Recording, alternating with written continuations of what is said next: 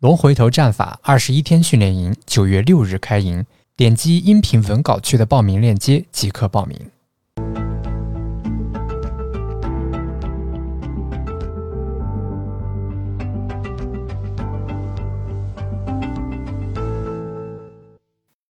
今天是二零一二年九月二号，呃，我们今天啊，本来是想着开始跟大家聊 MACD 了啊，就之前聊这个指标啊，呃，把均线给聊完了，是吧？啊，聊完之后呢，想聊 MACD，但是呢，呃，发现这个 MACD 啊，它没有图啊，就是不做视频的话，真的是非常难以聊清楚啊，所以呢，我我录音频啊，录了几遍，都发现 这玩意儿不适合用音频讲。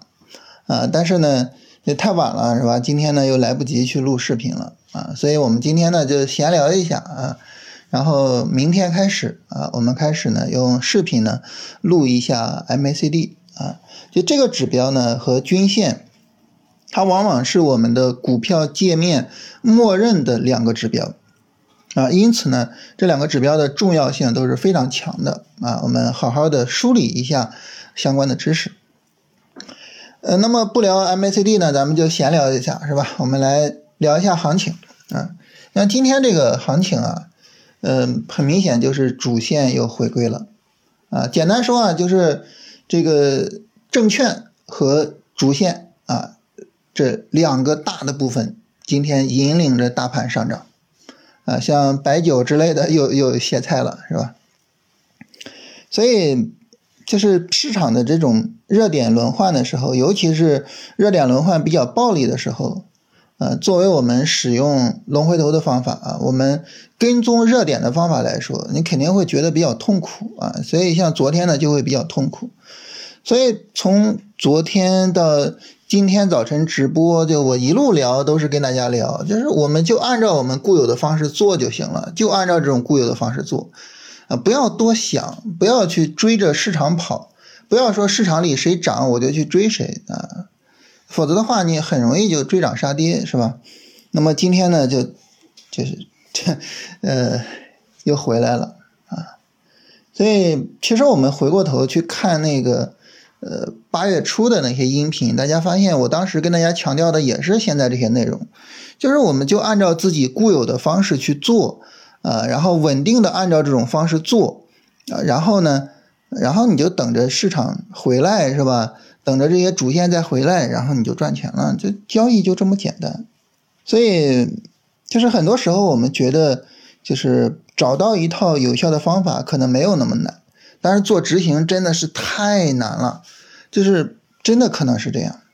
这个执行难呢，就在于市场呢，它永远会。以一种非常让你困扰的方式，然后展现出来一些就是特别让你困扰的行情，然后这些行情呢，它就会刺激你的情绪，然后引领着你去偏离自己的这种呃我已经看好的、已经确定的交易方法。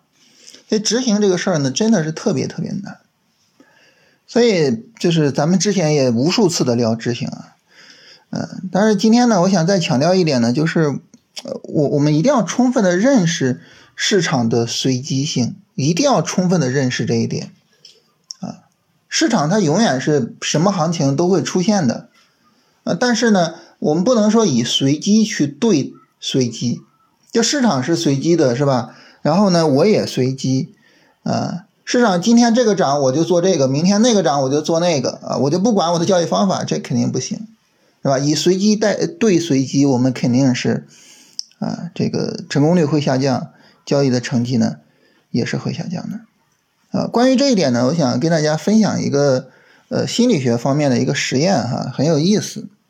啊，就是呃心理学家呢，他就放了两盏灯啊，一盏呢是红灯啊，一盏是绿灯，红绿灯，然后呢就让这个参加实验的人呢去猜啊下一盏。亮什么灯啊？然后这个其实这个灯亮啊，它是随机的啊，随机亮。但是呢，整体的概率上来说呢，红灯亮的概率呢会是百分之七十，绿灯亮的概率呢百分之三十啊。但是整个的谁亮是随机的，然后就去猜，特别有意思啊。你你让一些小动物去猜，他们会怎么猜呢？只猜红灯，就他们观察一段时间就发现，哇，这个红灯亮的比较多，只猜红灯。如果说呢，你让小朋友去按，他们也会只按红灯，啊，所以呢，就是这个动物还有人类的婴儿，啊，那么他们会就是追求这种高概率，并且呢，最终获得一个高概率，就是百分之七十嘛，对吧？但是，一旦呢，人开始长大，他就会开始进入一种学习的状态。大家知道，人学习他学习什么？本质上来说，就是模式的学习，就是重复出现的这些模式，是吧？呃，苹果成熟了之后总会往下掉，啊，然后掉到某一个人的头上，他突然就想，哎，这怎么苹果全往下掉啊？这是不是因为万有引力啊？是吧？就是这种模式的研究和学习。所以在人长大了之后，他就不满足于我只按红灯获得百分之七十的概率了。他就开始去寻找那些并不存在的模式，比如说两次红灯之后亮一次绿灯，两次红灯亮一次绿灯，哎，现在两次红灯了，我要按一个绿灯，是吧？就寻找这种并不存在的模式。所以这个时候呢，成年人去猜，啊，成年人以随机对随机去猜，它的成功率呢反倒会下降。那大家说呢？为什么会下降呢？我们就假设这个人哈。他是随机的，同时呢，他也是百分之七十的红灯，百分之三十的绿灯。这个时候会是什么情况呢？因为是随机的嘛，所以百分之七十的红灯，那么就有百分之七十的可能是猜对，也就是百分之四十九。百分之三十的绿灯呢，只有百分之三十的可能会猜对，啊，也就是百分之九。百分之四十九加百分之九，所以概率是多少呢？百分之五十八。我们的概率就从百分之七十降到了。百分之五十八。如果说呢，我们的比例并不是七比三，那就更更更危险了啊！你比如说呢，这个我们是五比五的概率，这个时候你的概率，你你你最终猜对的可能性就降到什么？就降到百分之五十了。就是当我们不是稳定的永远只按红灯的时候，我们的概率就会从百分之七十降到百分之五十八或者百分之五十。也就是说，当你越去追求我百分之百的猜对哪一个灯亮的时候，啊，那么这个时候呢，你成功的概率其实是会下降的，啊，这个实验呢，我是在呃《对伪心理学说不》这本书里看到的，啊，大家有兴趣也可以看一下这本书啊，是一本非常好的关于科学哲学和科学方法论的一个科普性的书。啊，只不过它是以心理学举例子的。好，那么我们来到市场上，来到市场上是什么概念呢？就是比如说你使用龙回头的方法，你有百分之七十的可能能够抓住特别好的板块，但是呢，有百分之三十的可能会判断错误。啊，这个时候如果你稳定的使用龙回头的方法，你就会稳定的以这个概率去持续下去，并且因此而赚到钱。但是如果你说这不行啊，昨天白酒走得好，但是我没有赚到啊，今天主线又回来了，是吧？那我如果昨天做了白酒，今天一早把白酒卖掉，然后再去买主线，我这不赚嗨了吗？然后呢，然后我们就偏离我们的方法，啊，我们就开始想着我能不能每一天的大涨的板块我都赚到呢？这个我也赚，那个我也赚，啊，就好比每一次灯我都猜对。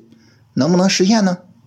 结果我们发现，尽管你具有很好的龙回头的知识，尽管你有很好的一整套的交易方法，但是呢，因为你没有执行到位，所以你最终落实到账户上，你的概率实际上比这个方法理论的概率要低很多。